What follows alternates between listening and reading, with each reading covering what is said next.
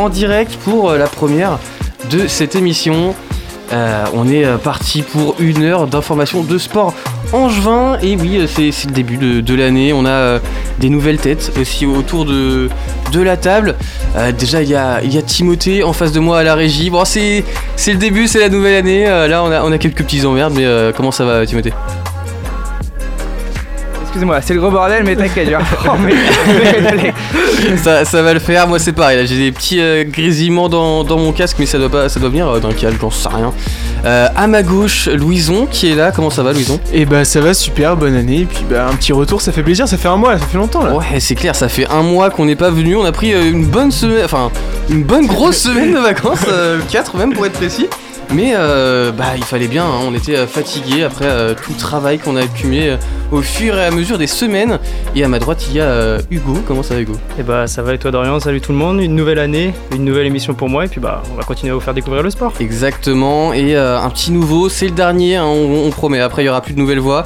Andreas, comment ça va, Andreas? Ça va super, merci. Je suis très honoré d'être là ça fait plaisir. Ouais, bah écoute. Un peu, stressé, non Un peu. ça va ouais. La pression de la première. ça, ça va le faire en vrai, euh, tranquille, il n'y a pas de, y a pas de souci avec ça. Euh, on va partir sur le premier flash info de l'année. On va faire un petit récap un petit peu de ce qui s'est passé euh, pendant les, les 4 grosses semaines de vacances qu'on s'est prises. Toute l'actu du week-end en 2 minutes C'est maintenant dans ta gueule, Coubertin. Et pour ce premier flash info de l'année, un récap s'impose pour cette seconde partie de saison. Et on commence avec le score en Ligue 1 et c'est pas fameux du tout. Après un très bon début de saison, les blancs et noirs de Gérard Bartic rechutent, la qualité de jeu proposée descend en même temps que les températures, et au fil des mois, les Angevins déçoivent de plus en plus. Après une grosse défaite 4 buts 1 contre Montpellier pour clôturer la phase allée, les scoïstes reviennent de vacances et jouent à l'extérieur contre Lorient. Une reprise compliquée encore une fois. Les Angevins subissent toute la rencontre, certes pas aidés par l'expulsion à la 14e de Doumbia. Un carton rouge qui fait mal aux Angevins et un match nul 0-0, un bon résultat pour Angers dans une, pour Angers dans une rencontre assez équilibrée. Les Angevins sont à la 12e place du classement. La dernière victoire remonte au 5 décembre, toute compétition confondue, y compris la Coupe de France. Pas d'actu pour nos clubs amateurs qui reprennent la compétition en fin de mois. On leur souhaite bon courage, avec notamment des clubs comme Brissac qui peuvent viser la montée cette saison. Et trêve de plaisanterie, on arrive au parquet avec l'EAB et l'UFAB. Et oui, avec euh, l'EAB qui euh, commence plutôt mal cette année avec une défaite contre l'Aurore Vitre, Vitré Basket, pardon, 65-58. Opposé à ce club de milieu de tableau, ils n'auront pas réussi à prendre l'avantage tout au long de la rencontre. Ils se reprennent euh, contre Tarbes ensuite avec une belle victoire 80-83 ils viennent ainsi euh, consolider leur première place en championnat. L'UFAB euh, commence bien son année avec une courte victoire 66-64 décidément contre Tarbes également. Les Angevines sont 6 dans le milieu de tableau. C'est une bonne saison pour les filles que l'on n'attendait honnêtement pas à ce niveau. Et maintenant, continuons avec le score handball. Et euh, avec le score handball, il bah, n'y a pas beaucoup d'actualités qui... parce que la compétition ne le reprendra qu'en février. Et on le rappelle, c'est une saison très compliquée avec très peu de bonnes nouvelles. Deux victoires, deux nuls et 11 défaites. C'est euh, ouais, c'est compliqué. C'est pas dingue quoi. Et euh, les, les restent sur une défaite 23-38 contre Nice, moins 15. ça pique encore plus un petit tour sur la glace avec les Ducs. Et ouais, on termine avec les Ducs avec deux matchs à l'heure active. Euh, une belle victoire, 3 buts à 1 pour commencer face à Nice. Et après, ça se ferait euh, surprendre en début de match. Les Angevins déroulent et réagissent parfaitement pour continuer la série de bons résultats. Une série qui ne durera malheureusement pas longtemps. Opposé à Chamonix, les Angevins coulent en première période avec un retard de 3 buts à 36 minutes de jeu. Ils pensent faire le plus dur en remontant ses buts et en inscrivant même un but décisif à la 55e. Ouais, mais voilà, il faut pas se sentir trop beau et Chamonix revient dans les dernières minutes. La prolongation ne durera pas longtemps puisque les pionniers de Chamonix inscrivent un nouveau but très rapidement à la 63e. Score final 5 buts à 4 pour Chamonix et une petite déception pour les Ducs qui devront se consoler le 25 janvier contre Gap. Voilà pour euh, l'actualité euh, du sport angevin.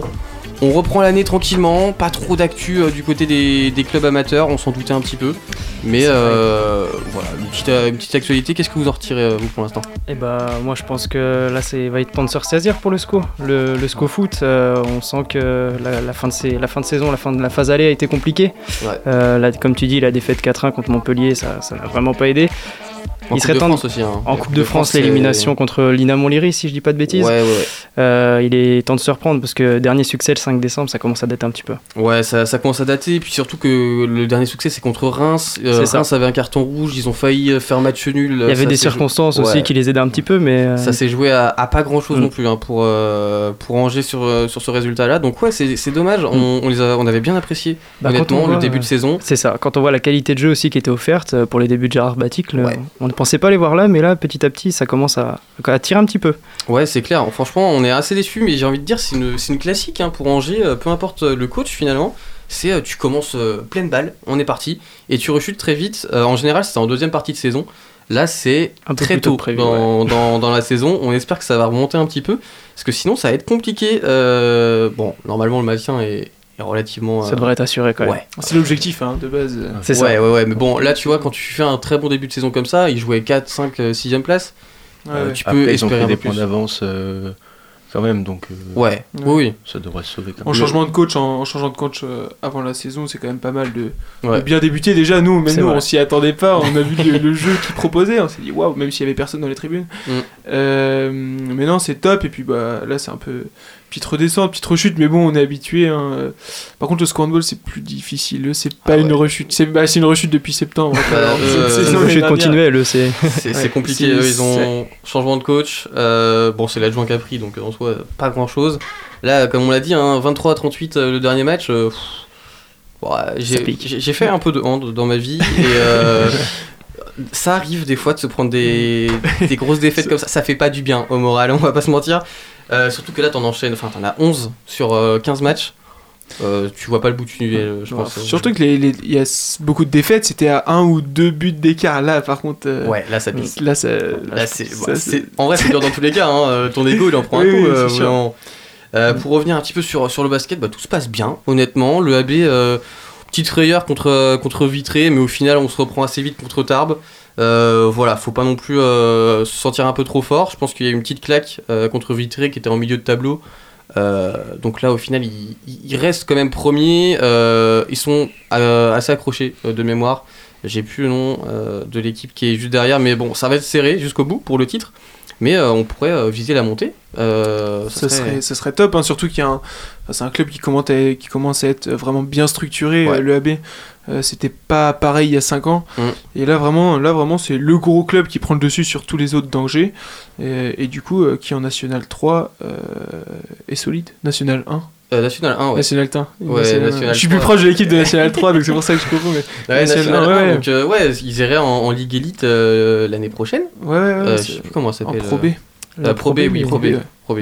Donc euh, ça serait vraiment euh, assez intéressant. Euh, moi aussi, enfin, juste pour l'AB, alors petit débat euh, un, un peu comme ça, mais même niveau communication, je trouve, ils sont grandement améliorés. Euh, moi j'ai commencé euh, l'émission il y a 3 ans. Le AB, communication, c'était pas dingue. Ils ont un nouveau site là? Ouais, ont- même genre tu sais les visuels Ouais, les- ouais, sur les réseaux sociaux et tout, tu Ouais. peux facilement suivre l'équipe. Alors que même l'année dernière avant le Covid, c'était compliqué. Au final, ils ont mis en place des lives pour voir les matchs, etc. Ils sont, je pense qu'ils sont vraiment investis là-dedans. Et euh, même les clubs amateurs, je trouve de plus en plus, ça. Ça Je sais pas comment investit ça s'est passé en interne par contre euh, Ça, je sais pas. dans le club. Peut-être qu'ils ont juste. euh, Écoute, c'est toi qui es proche de l'équipe de N3. euh, tu as peut-être des insides. Alors, je suis proche, mais, mais pas à ce point. Je ne sais, rien. Je sais pas comment ça se passe en interne, je vois. Enfin, faudra se placer quand même à un moment donné. Mais du coup, petit mot sur les Ducs, par contre, c'est Ouais. top. hein. C'est- C'est c'est vraiment cool ce qu'ils font. Ils, ils sont assez constants sur la saison, assez forts. Bon, là, petite, petit revers de médaille, mais, euh, mais ça reste solide. Ils ont la finale de la Coupe de Ouais. France C'est ça, il y a euh, une le 30 janvier. qualification, c'est ce que j'allais dire. Ouais. Ouais, ouais, c'est- c'est c'est- c'est vraiment solide. On espère aller chercher le titre, hein, mais c'est quoi qu'il arrive, c'est top. Et est-ce qu'ils jouent, euh, est-ce qu'ils jouent l'Euro C'est l'Euroleague, non? Euh, je crois Comment ça s'appelle pas. C'est la Ligue, des Champions en hockey, et sinon Ouais. t'as la Continental Cup. Et euh, s'ils gagnent la Coupe de France, là ils seront en Coupe d'Europe, mais pour l'instant non. Pas ouais. Parce que l'année dernière, justement, ça avait été annulé, je crois, un truc comme ça, euh, Euh, avec le ouais. Covid. Ouais, ils avaient laissé Amiens qui du coup avait gagné la Coupe Ouais. de France en 2019. Ils l'ont gardé deux Alors qu'ils étaient deuxième au classement, du coup ça a fait un peu polémique. Ouais, ouais. voilà. c'est ça. Ils espéraient Et- avoir la Coupe d'Europe et au final on leur a dit non. Du coup là ils vont à Gap, c'est ça. C'est ça, ouais. Prochain Ouais, match. Prochain match à Gap et ils les jouent justement dimanche en finale de Coupe de France. euh, Ok, ouais, donc euh, deux matchs coup sur coup, quoi. deux matchs coup sur coup Ça face à un gros adversaire. Ouais. Ça va être des beaux matchs. Eh ben, on suivra ça euh, la semaine prochaine, hein, tout simplement, pour, euh, pour euh, la suite des événements. Euh, bah, je sais plus euh, le programme là, de l'émission, je suis perdu, mais ça sera. euh, C'est la reprise, c'est la reprise. c'est la reprise, euh, écoute, euh, c'est comme ça. Mais euh, on va commencer avec la chronique d'Andreas pour sa première émission. Et oui, messieurs, donc moi aujourd'hui, histoire de bien commencer l'année et de la commencer en bonne humeur, j'avais envie de vous parler d'un petit conte de fées qui a touché euh, le hockey français, parce que c'est assez rare quand même. Et je pense que c'est plutôt assez bien de le souligner. Donc notre histoire, elle commence le soir du 24 novembre 2021 à l'Eich Arena de Salzbourg en Autriche. Les Dragons de Rouen viennent de s'incliner 3 à 1 face aux locaux, mais l'exploit, lui, il est ailleurs. Victorieux 3-0 à l'aller, ils deviennent le premier club français de l'histoire à se qualifier pour les quarts de finale de la Ligue des champions de hockey. Alors messieurs, je vous propose qu'aujourd'hui, on revienne sur ce petit événement qui a chamboulé le hockey français. Alors pour bien comprendre, il y a une petite euh, mise en contexte qui s'impose. Le 13 mars 2021, victorieux sur la glace des Rapaces de Gap justement, les Dragons de Rouen sont sacrés champions de France pour la 16e fois de leur histoire. Vainqueurs au terme d'une saison plus qu'atypique pour cause de Covid-19, les hockeyeurs rouennais remportent aussi le droit de représenter la France en Ligue des Champions, seul le vainqueur du championnat accédant à la compétition. Pour le tirage au sort de la phase de groupe, Rouen va se montrer chanceux, alors que durant le passé, les clubs français étaient habitués à tirer des gros dès la phase de groupe. La réforme de la Ligue des Champions s'est avérée être bénéfique pour les petits clubs comme les clubs français. Lorsque Gap avait dû défier le Frolunda, champion d'Europe, Grenoble, le champion de Suisse, pendant que Rouen avait dû défier une des meilleures équipes finlandaises, le tirage au sort est cette fois clément. Les Normands héritent de Klagenfurt, champion d'Autriche, du Donbass Donetsk, champion d'Ukraine, et de Rungsten, champion du Danemark. Si Klagenfurt semble être un cran au-dessus, la deuxième place, elle, elle reste totalement abordable pour les Rouennais. Et le moins que l'on puisse dire, c'est que l'aventure européenne des Dragons commence mal. Battus lors des deux premières journées, respectivement en Autriche et en Ukraine, les Dragons ne comptent que 4 points après 4 journées. La double confrontation contre les Danois sera déterminante et avec deux succès en autant de rencontres, Rouen termine deuxième du groupe G avec 10 points derrière les Autrichiens de Klagenfurt. Rouen se qualifie alors pour la deuxième fois de son histoire en huitième de finale de la Ligue des Champions après 2018. Et le tirage au sort, il va encore nous réserver une très belle surprise. Qualifiés en huitième de finale, les Dragons retrouveront une nouvelle fois des Autrichiens, mais cette fois ceux du Red Bull Salzbourg, ceux-là même qui les avaient éliminés il y a trois ans au même stade de la compétition. Rouen, inexpérimenté, va donc devoir défier l'une des meilleures équipes d'Europe, et le défi s'annonce alors énorme. Le 17 novembre 2021, les Dragons de Rouen retrouvent leurs homologues autrichiens dans une patinoire de l'île Lacroix à guichet fermé et dans une ambiance électrique. Les 3279 spectateurs jouent parfaitement leur rôle de septième homme et Rouen fait déjouer Salzbourg. Dominé, Rouen plie mais ne rompt pas et son portier slovène Matija Pintaric, auteur ce soir-là de 33 arrêts, est fantastique. Devant, le RHE est très inspiré et trouve la faille à trois reprises. Roland Vigners, le laiton, s'offrant d'ailleurs un doublé. Avant un déplacement périlleux en Autriche, Rouen est en balotage très favorable. Et Rouen euh, se fait pourtant peur au retour. Et oui, se faire peur est un terme bien faible tant les dragons ont tremblé, bien aidés par le huis clos imposé en Autriche pour cause de Covid-19. Rouen va pourtant se montrer fébrile. En effet, à 10 minutes de la fin de la rencontre, Salzbourg mène 3-0 et a refait son retard. On pense alors que c'est fini, qu'après tant d'efforts, Rouen va s'écrouler, mais il n'en est rien. Après l'égalisation autrichienne, Roland Vigners, encore lui, vient offrir la qualif aux dragons. Et le moins que l'on puisse dire, c'est que cette qualification, justement, elle est un petit miracle tant Salzbourg semblait être au-dessus. En deux matchs, le gardien rouennais a été confronté à pas moins de 87 tirs, n'en laissant que 3 rentrées. Rouen qualifié écrit une nouvelle fois l'histoire du hockey français. Premier club à sortir de la phase de groupe en 2018, Rouen a remis ça cette année en atteignant la marche supérieure et les quarts de finale, une performance à souligner. Et là, tu parles des quarts de finale, mais cette fois-ci, euh, Rouen hérite d'un gros. Et oui, le tirage au sort ne réserve cette fois pas de surprise aux Dragons. Seul au milieu des grands, les hommes de Fabrice Lenry héritent des Finlandais de Tapala Tampere, leaders à ce moment-là de leur championnat respectif. Privé de ces jeunes, Rouen prend l'eau en Finlande avant de finalement se rebeller. Ce soir-là, pas moins de 5 Rouennais manquent à l'appel. La faute au championnat du monde U20 se déroulant au même moment. Comme quoi vous voyez, ça n'a pas que du bon de former des jeunes.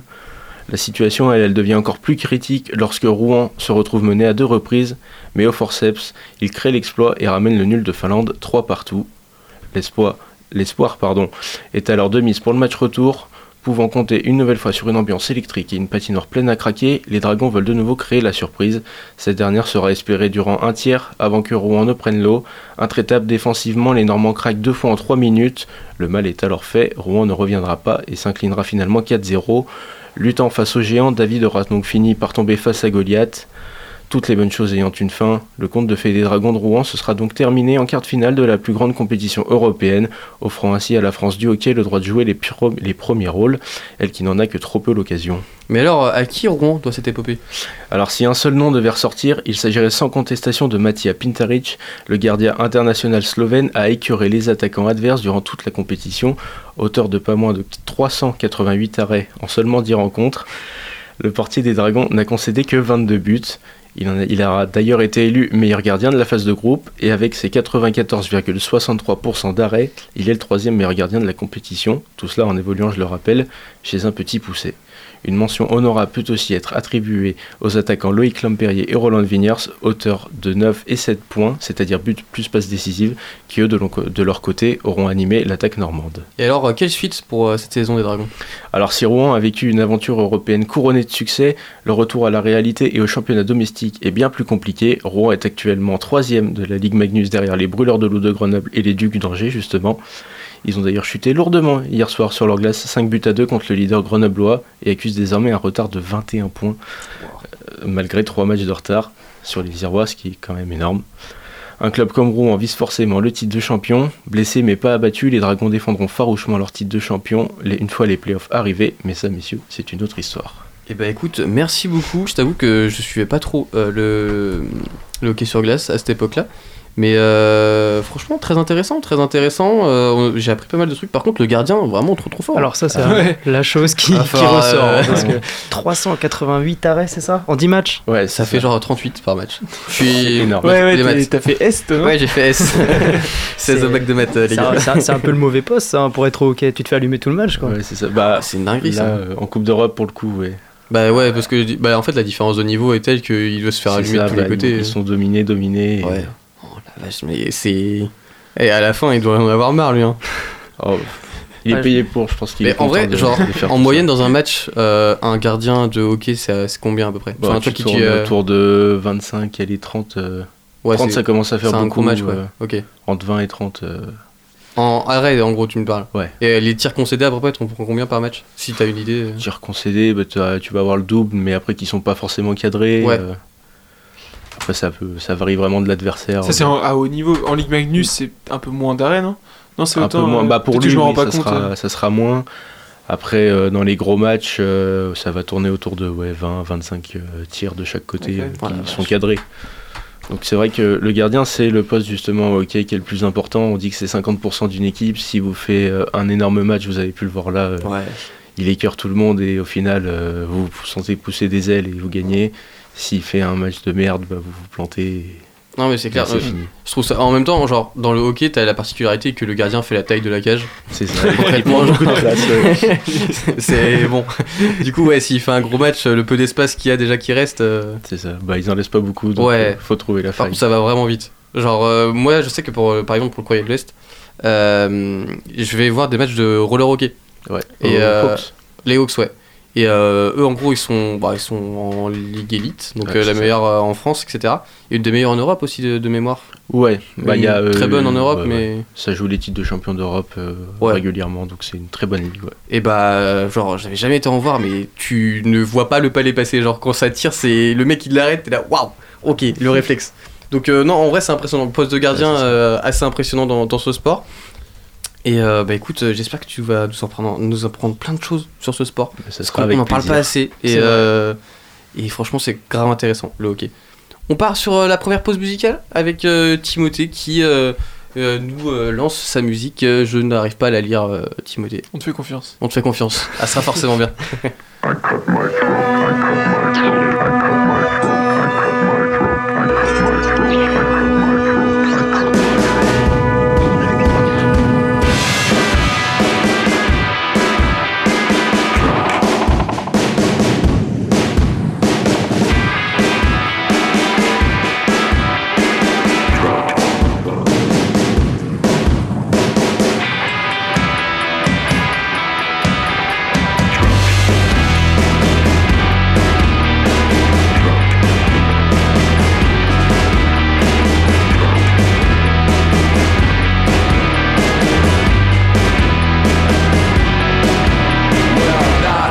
since I was four has it been safe?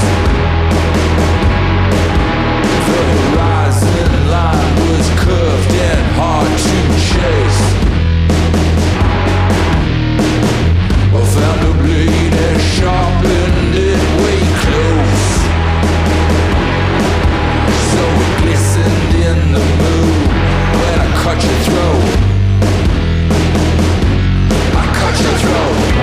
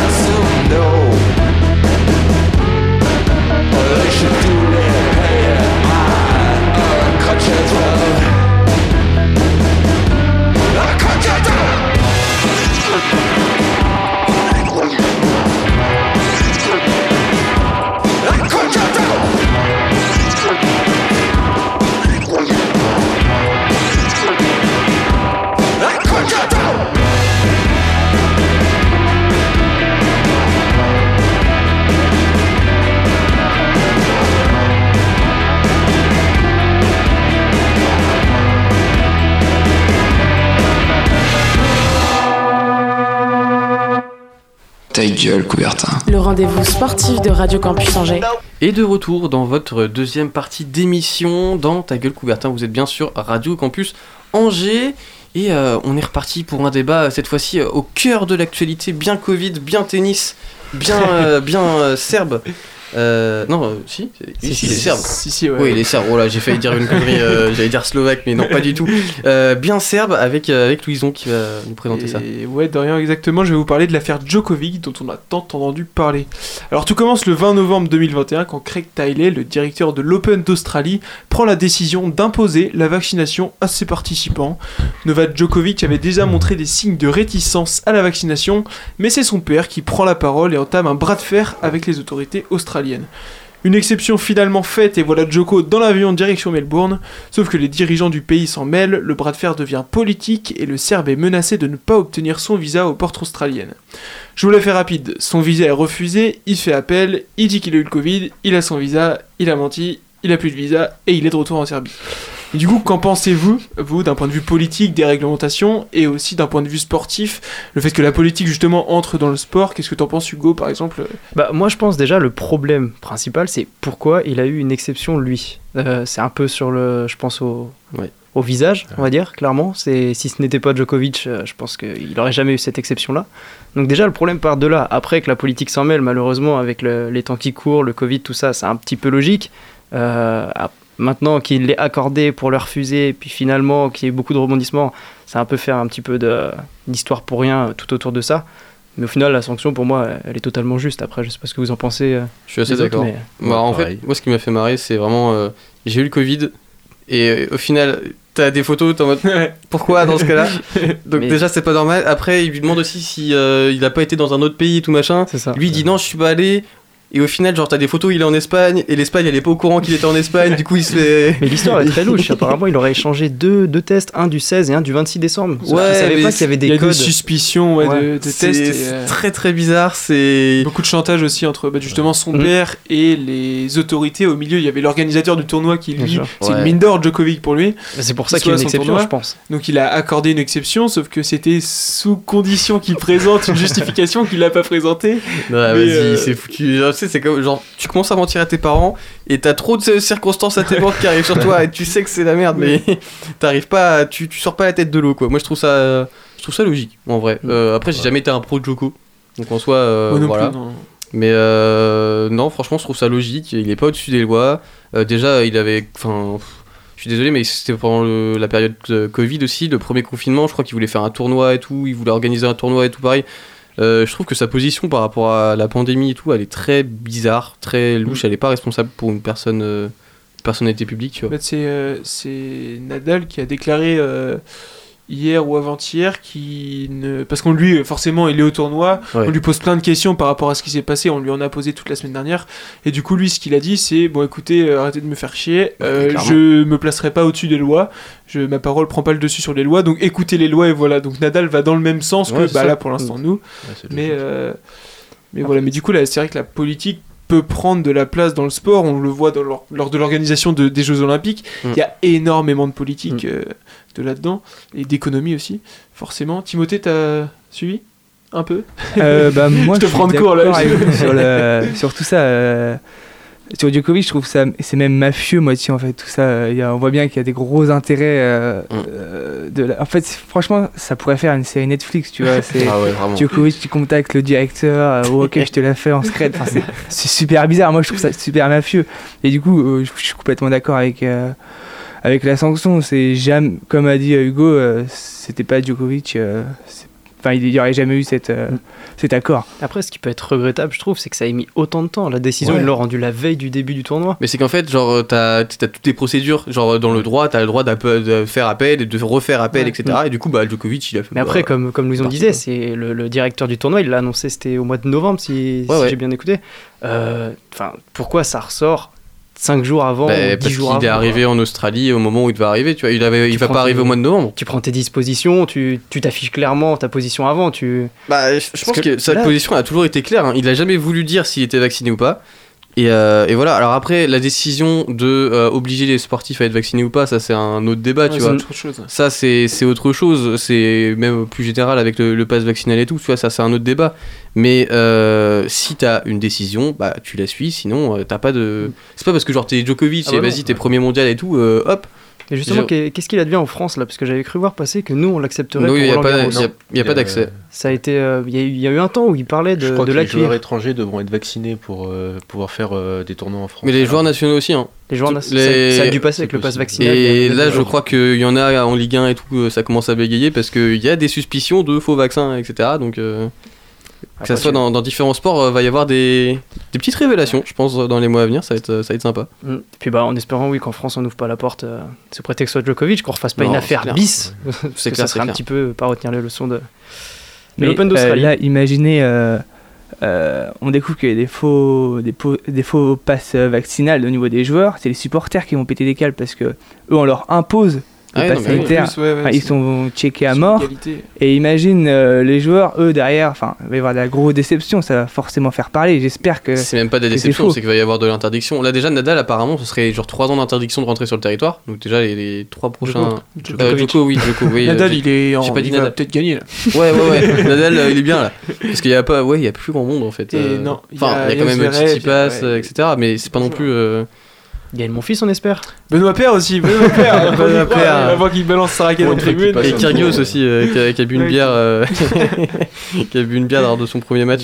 Mais c'est vrai que c'est important, t'as relevé qu'il a, il a 3 ans d'interdiction quand même derrière. Bah, il a c'est pas- pas, ouais, que, pour ouais. cette, euh, que pour ce tournoi-là, il y a quand même plus de répercussions que. Je, je t'avoue, prévu. Je comprends pas trop euh, sa, sa position là-dessus. Moi, mais je bon. pense qu'ils ont voulu marquer le coup, surtout les Australiens. euh, Ouais. C'est l'occasion. ouais. Et euh, euh, vas-y, le président avec qui nous, euh, rajoute et tout, ouais, c'est bon, ouais, il est pas au-dessus des lois ton joueur. Ouais, bah, Enfin, père de genre, c'est- qui vient expliquer que euh, si on attaque la Serbie derrière, euh, parce qu'on lui refuse l'accès. euh, Je vous le dis, il y aura une série Netflix. Je trouve ça dingue, genre.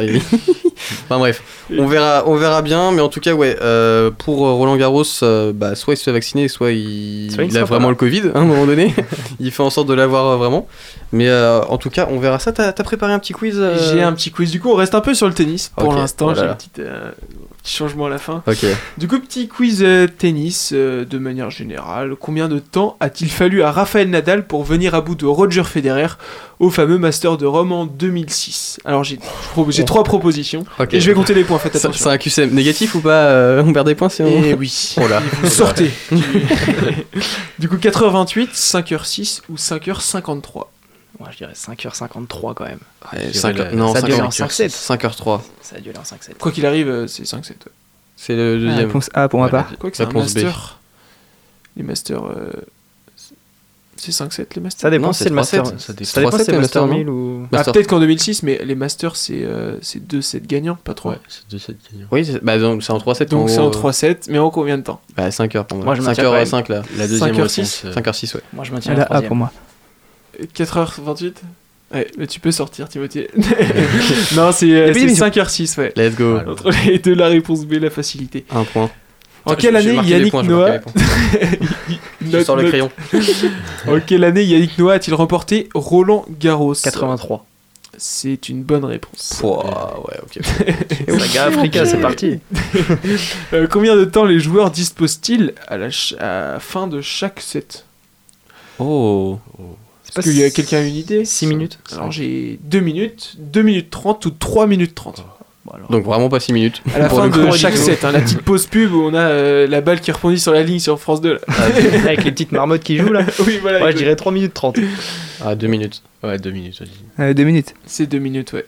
Ah, ouais, 3 minutes 30, c'est c'est trop. Mais moi je veux des matchs qui durent longtemps. Moi j'ai la pub, la pub NJ, euh, pardon, euh, on, Oh, cite on parle pas de on marque cite ici, pas. il y a quand même. T'as des actions euh, Depuis quelle année le tournoi de Wimbledon impose-t-il une tenue blanche à ses joueurs Déjà première info, ils imposent une tenue Je le blanche. savais Je pas. ne savais pas. Bah tous les joueurs à Wimbledon sont blancs. Eh écoute, Ouais, mais j'ai jamais. Enfin, Vous aviez jamais relevé euh, C'est quand même. si, mais enfin, c'était, je savais pas que c'était obligatoire. Je T'as que les Anglais avec code, leur tu vois. parapluie et leur petit Je chapeau. découvre ouais, voilà. aussi là. Limite. Ah, je découvre quelque chose aussi là. Ah ouais Ah bah, Bah. écoutez. euh, Du coup, euh, 1893, c'est vraiment. euh, Oh ouais, Ah ouais, c'est. c'est Ah, c'est une ancré, tradition. hein. Le jeu de paume. Bah, je sais pas si vous avez des images dans vos têtes du de Moi, je, match je de- sais pas pourquoi je vois Federer tout de suite. Bah oui, bah Ouais, Federer ouais, c'est à clair. Wimbledon, Toujours en il blanc. joue en, en blanc quoi. Trop élégant en plus. Du coup 1893, 1936 ou 1995 Je dis 1893. 36. 1936, ouais. Ouais, 36. C'est 1995, c'est assez récent. c'est assez récent. Sacrée tradition. Je sais pas quand a été créé. Après ça fait quand même 30 ans hein, mais Ouais, mais. Ouais, j'aurais pensé à la création, moi. ou- Ouais, moi genre, euh, tu le blanc, ça fait. Ça fait relever, tu ça vois. fait ressortir les lignes. Et du coup, on change de sport et je pouvais pas faire un petit quiz sans parler de la Cannes, la grande coupe Ah. d'Afrique des Nations qui nous offre tous les deux ans des images plus belles les unes que les autres. du coup, en cas de victoire, petite pépite, en cas de victoire du Nigeria lors de la Cannes en 2013, les supporters pouvaient. Réponse 1. Fêter la victoire avec les joueurs de l'équipe. Réponse 2. Fêter la victoire avec les prostituées gratuitement. Réponse 3. Aller chanter et narguer leur victoire dans le vestiaire adverse à la fin du match. Ah, j'ai envie que ce soit la B. Ah j'ai envie que ça soit, J'ai envie que ce soit la J'ai B. envie que Allez, soit un coupon de réduction sur euh, toute la nuit et on est C'est même pas une réduction parce que c'était gratuit. donc euh, donc c'était ça. C'était la Ils ont, euh, je sais pas s'ils l'ont fait, mais je pense, euh, fêter la victoire avec des prostituées gratuitement, sacrée motivation. Depuis 2021, une compétition regroupant les joueurs amateurs d'origine africaine cartonne en France. Quel est son nom? La canne des quartiers Ouais. La canne des banlieues Ou la canne à pêche La canne des... C'est la canne des quartiers. C'est la canne des celle-là, quartiers. celle-là, c'est cadeau. Canne à pêche. La canne des quartiers. Canne ouais. des quartiers, ouais. ouais. C'est la canne des quartiers, en effet. De quelle sélection les Je connaissais pas la canne des quartiers, j'avais jamais Ah ouais entendu. euh, J'avais vu, vu passer Ah ouais, plusieurs fois sur les réseaux sociaux. Ouais, ouais. de fou. Ouais, il y a Ouais. plein de vidéos. Il y avait pas genre Aubameyang qui est passé un moment. Il est euh, passé au Mans, il, ouais. il joue sur des stades ou enfin C'est sur des des, terrains ou des Ouais, sites sur des terrains. Ouais, ouais, sur des Ah ouais, terrains. c'est pas dans des cités aussi Non, c'est des terrains dans les quartiers et puis euh, il y a Ok. du public. C'est Ils sont même meilleurs que les vrais terrains de la canne en ce moment. C'est vrai, c'est pas faux. Ouais, parce qu'en Selon plus, certaines sources. Ils sont euh, souvent synthétiques, donc euh, c'est vrai que. J'ai entendu que ce je- matin à la radio un journaliste qui disait euh, que les terrains de- au centre de Nanterre étaient mieux que ceux. euh, Ah J'ai vu une photo, t'as Aurier qui est allongé sur Ah oui, un, ouais, ouais. un truc. Ah, c'est. Waouh, c'est. C'est quelque chose, hein. Tu joues là-dessus, t'as pas envie, quoi. De quelle sélection euh, les joueurs ont-ils fini en camp de redressement après une canne ratée? Faut le faire. hein. En camp être En redressement. camp de redressement. Donc une bonne, une bonne loin, dictature, quoi. Ouais. Une Alors bonne là- dictature. Le Ah, Togo, le Nigeria. hein. le Ghana ou la Côte d'Ivoire Moi j'aurais dit la Côte d'Ivoire. pas le- Le, le Togo. Ouais, j'aurais Le dit Togo, le aussi. Ghana ou la Côte Moi d'Ivoire j'aurais dit la Côte d'Ivoire. Le Togo, ouais. Ah, Côte d'Ivoire. Bah, attends, Ah, ça mais paraît c'était quand chaud. ça C'est une super question, euh, c'est pas ma question en tout cas. Euh. Euh, Vas-y, le Togo, le Togo. C'est la Côte d'Ivoire. Ah Ah, c'est impressionnant. Et ouais, en camp de. Ouais, Il faut le faire, je crois que c'était une semaine, un truc comme ça. Ouais, Ah, parce que mieux vaut jouer pour le Nigeria, quoi. euh, Serge Aurier, tu sais où tu vas finir. Euh, quel est le plus grand buteur de l'histoire de la Cannes Ah, bah, c'est- Pelé Mohamed Salah ou Samuel Eto'o Ouais, Samuel Eto'o. Samuel Samuel Eto'o. Eto'o. Et euh, vous avez le droit de rester dans l'émission si dur. vous avez le nombre exact de buts. J'étais surpris d'ailleurs, je pensais que c'était beaucoup plus. C'est pas 6. Non, bah. dans- Moi, je dirais 19. C'est pas dans une canne, hein, c'est dans Ouais, le dans meilleur buteur de. Ouais, Attends, une canne, 19. c'est tous les deux ans. Une canne, c'est tous les deux ans, donc un Ouais. joueur a possibilité d'en faire 10. Donc quoi. Eto, il a commencé assez jeune, genre vers 19-20 ans, il commençait déjà à percer, je pense. C'est une super question encore. Ouais, une encore ouais, ouais. C'est toujours pas la Donc sienne. euh, il a dû en faire 6 ou 7. Admettons, genre il en claque, euh, je sais pas, genre euh, au moins 4 ou 5 par canne. Vas-y, un 35. Allez, 30. J'aurais dit 28. 49. C'est Après, 18. Quoi Ah, j'ai dit 19 en c'est plus si peu. Mais c'est c'est nul. C'est nul. Et le deuxième, je crois que c'est un. C'est un Égyptien. Ok. Euh, mais ouais, c'est nul, hein. c'est nul. Surtout que, bah après, on se dit que Samuel Eto'o, il joue, c'est le, le Sénégal, Cameroun. le Cameroun? Ouais. Euh, est-ce qu'ils ont joué toutes, les- est-ce qu'ils sont sortis de poule à toutes Bah, les cannes le Cameroun, Non, ils les ouais. ont joués, mais est-ce qu'ils sont sortis de poule à toutes les cannes? Est-ce qu'ils ont été au bout? Ouais, après, ça dépend de a, euh, participation. il y a 10, Ouais, il y a ouais. 10 ans, on sait pas trop. euh, Ouais, mais t'as quand même Eto. Et quoi. vu les terrains Ouais, sur lesquels il joue.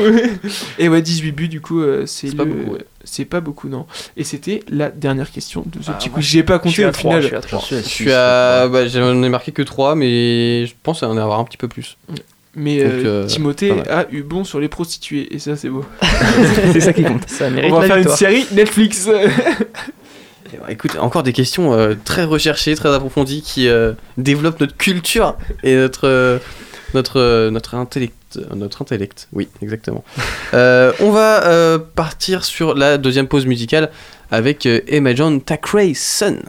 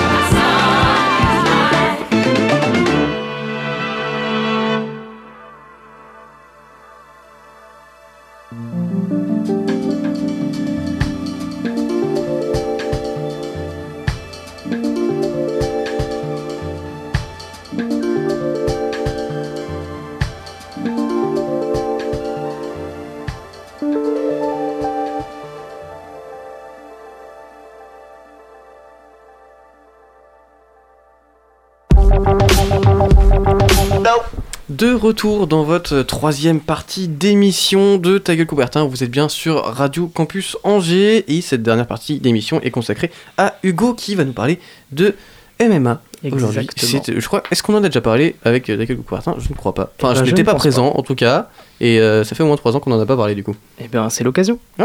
Une Ah, petite virgule Petite virgule. C'est parti. Alors messieurs, partons à la découverte du combat le plus important certainement de l'histoire du MMA français, au travers d'un storytelling génial entre deux hommes venus de la même salle à Paris et avec le même coach. Avec ses airs de scénario de film, ce combat est sans doute le plus attendu depuis celui entre McGregor et Nurmagomedov en 2018. Près de 30 ans après la création de l'UFC, Cyril Gann peut devenir le premier Français champion incontesté des poids lourds. Déjà détenteur de la ceinture intérimaire, le Français relève le défi du surpuissant Camerounais Francis Ngannou pour le titre d'homme le plus dangereux de la planète. Un rendez-vous qui peut faire énormément pour le développement du MMA en France. Une chose est sûre, le choc fait saliver toute la planète. Et avant que tu nous présentes tes deux combattants, qu'est-ce que le MMA Encore tabou et interdit il n'y a pas si longtemps, la France n'est pas encore prête pour l'événement qui se présente à elle. Partout ailleurs dans le monde, le nom du MMA résonne avec, tenez-vous bien messieurs, plus d'un milliard d'euros de revenus annuels. Eh ben, La légendaire boxe a désormais plus qu'un concurrent, elle est dépassée. Plus, spectaculaire pardon, et surprenant, le MMA est un savant mélange entre coups de pied, de poing, lutte et jujitsu. En résumé, tout est possible pour gagner. Il est possible de viser le chaos, de soumettre son adversaire ou d'obtenir une décision des juges à la majorité des 5 rounds remportés. Combat principal de l'UFC en main event, comme ils disent aux États-Unis, En Californie ce samedi soir, le duel entre les deux anciens partenaires d'entraînement est insensé. Pour Dana White, le, patron de l'UFC, c'est l'un des meilleurs, si ce n'est le meilleur duel de l'histoire entre deux poids lourds. D'un côté, Ngannou et sa force de frappe incroyable, de l'autre, Cyril Gann qui se déplace comme un poids moyen avec sa variété athlétique. Difficile d'avoir un meilleur affrontement. Et attaquons-nous maintenant aux forces en présence et commençons peut-être par l'actuel champion du monde. Surnommé The Predator, euh, Francis Ngannou est né en 1986 au Cameroun. Du haut de ses 1m93 pour un poids de 119 kg, rien que ça, il est auréolé d'un palmarès impressionnant de 16 victoires dont 12 par KO et de 3 défaites, chacune sur décision en MMA. Son principal style de combat, la boxe. Reprenons son histoire, tout commence à Paris en 2013, sans domicile fixe pendant des mois. Son entraîneur Fernand Lopez, créateur de la MMA Factory à Paris, lui ouvre les portes de sa structure. Et au bout de trois semaines seulement, son entraîneur dit de lui qu'il est une vraie brute. Les portes de l'UFC lui sont alors grand ouvertes. Et après des débuts convaincants avec de nombreuses victoires par KO, Ngannou se retrouve contre l'adversaire le plus fort depuis ses débuts en MMA le 2 décembre 2017, Alistair Overeem l'américain. Il prouve alors qu'il mérite son étincelante ascension en mettant son adversaire au tapis par KO après seulement 1 minute et 42 secondes. A posteriori, ce combat est considéré comme étant l'un des meilleurs de tous les temps. Mais le premier écueil de la carrière du Camerounais interviendra quelques semaines plus tard, le 20 janvier 2018, avec sa première défaite contre le champion du monde de l'époque, Stipe Miocic. Le combat dure 5 reprises, ce qui sera le plus long depuis le début de sa carrière. Son adversaire domine en le neutralisant et Ngannou est déclaré perdant par décision unanime des juges. S'en suivra alors, 6 mois plus tard, une autre défaite. Mais à l'inverse, ces deux revers vont le transformer et le rendre encore plus conquérant que jamais. Le prédateur n'a alors, jamais porté aussi bien son nom et ne perdra aucun de ses 5 combats menés entre 2018 et 2021 contre des adversaires tout aussi redoutables les uns que les autres. Tout ça nous amène au Graal ultime pour le Camerounais le 27 mars dernier. Il obtient une deuxième chance de remporter le titre poids lourd face au même champion, la légende américaine Stipe Miocic. Cette fois-ci, il ne manquera pas son coup. Ngannou envoie un direct du gauche sur la mâchoire de son adversaire pour l'envoyer au tapis par KO dès le deuxième round. Il devient alors champion du monde poids lourd UFC à l'âge de 34 ans. Et face au surpuissant camerounais se dresse donc un Français. Effectivement, à l'heure où tout le monde dormira en France certainement, un petit Frenchie révolutionne ce monde de brutes. Originaire de La Roche-sur-Yon en Vendée et ancien, com- ancien combattant de Muay Thai, Represent. Cyril Gann n'a découvert le MMA que tardivement en 2018 seulement, rendez-vous compte. Pour s'entraîner messieurs, où se rend-il d'après vous?